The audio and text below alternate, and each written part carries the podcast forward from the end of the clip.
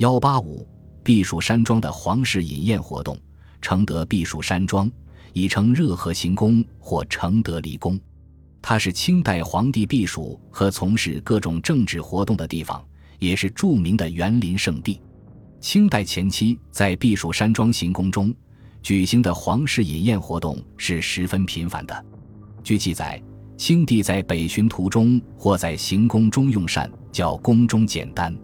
平日每餐仅六七个菜，最多十个左右，另备小菜四五碟。通常先由御膳房总管拟好膳单，奏请皇帝圈阅，然后照单预备。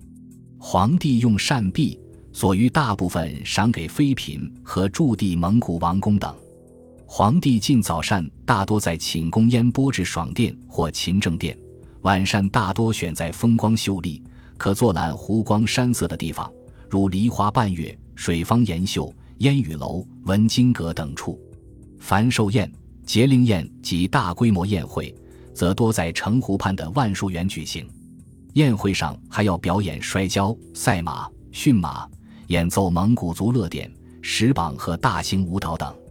孔府的饮宴生活风尚，清代的孔府又称衍圣公府，它是官居文臣之首的历代衍圣公在山东曲阜城内的宅地。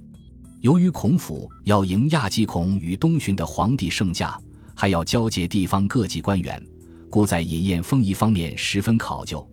且形成一套风味独具的孔府菜以及腐肉。孔府的厨房分内外厨房和小厨房，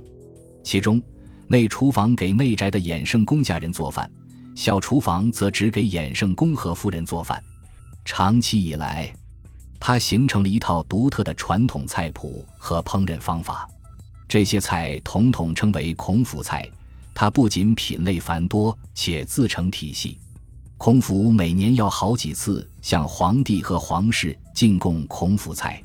作为典型封建贵族之家的孔府，每年进行的饮食文化活动主要有供纳皇帝、皇室及交接地方官员、年节寿日、祭孔与祭祀等。以及平日的饮食活动等，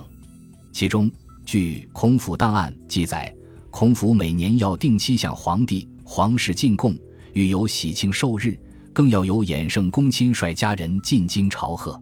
以乾隆四十九年孔府进贡册材料为例，该年二月初十、五月初六先后进贡两次，贡品中就有山东的土特产品和食品，如饼类特产梗饼、山药。荸荠、挂面、香稻米、猪羊鹅鸭、淋浴、小菜、野菜、点心等，由此既可看出孔府与皇室之间的密切关系，更反映出二者之间食道的交流。